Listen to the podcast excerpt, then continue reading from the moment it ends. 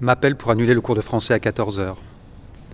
A obtenu un rendez-vous avec Refugees Welcome. Il passera plus tard dans la journée pour récupérer ses papiers, ses diplômes pour son entretien de demande d'asile à l'OFPRA, Office français de protection des réfugiés et apatrides. Son entretien, c'est dans deux jours.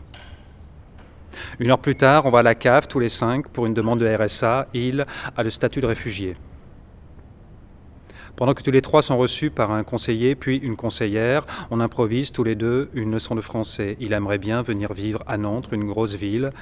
Il s'ennuie dans la petite ville où il réside actuellement. Il vit dans un foyer. Il ne vit pas dans un squat à Nantes avec risque d'expulsion grandissant ces jours-ci.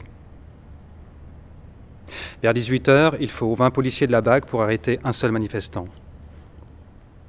Aujourd'hui, je crois qu'il y a dans les rues de la ville autant de CRS et de gardes mobiles que de manifestants. Les CRS et les gardes mobiles ont des conditions de travail de merde comme un maximum de personnes qui travaillent. Il y a la violence que les CRS et les gardes mobiles exercent à l'égard des manifestants. Il y a la violence que les CRS et les gardes mobiles subissent dans la tenaille hiérarchique de leur travail si on descend dans la rue contre la loi travail, c'est pas parce qu'elle concerne le travail, c'est parce que la question du travail, c'est la question de l'emploi de la vie et que le travail, tel que nous le voyons autour de nous, c'est juste la négation de la vie, c'est juste la vie en version merde.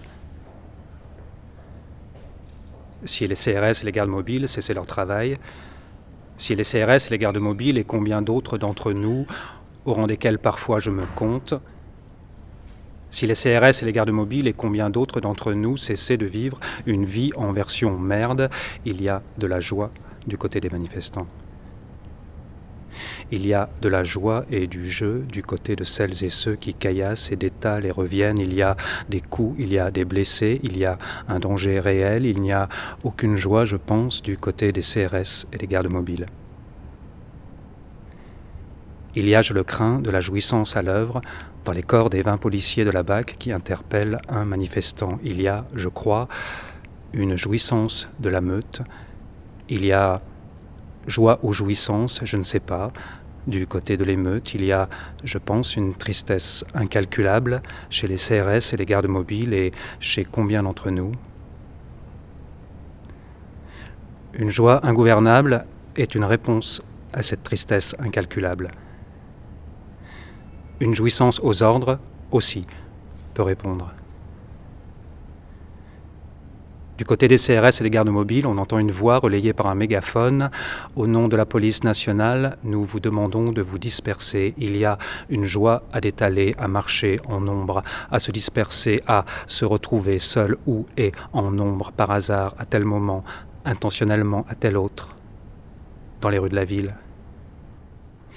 Il y a une joie à parler avec une ou avec un avec qui jamais on n'avait parlé. Il y a une joie à se rencontrer, se reconnaître sans se connaître. Il y a une joie à sentir les alliances possibles. Il y a des femmes et des hommes que je ne connaissais pas hier et que je connais aujourd'hui.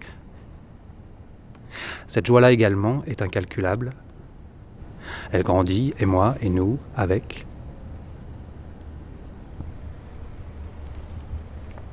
Radio Debout ah non.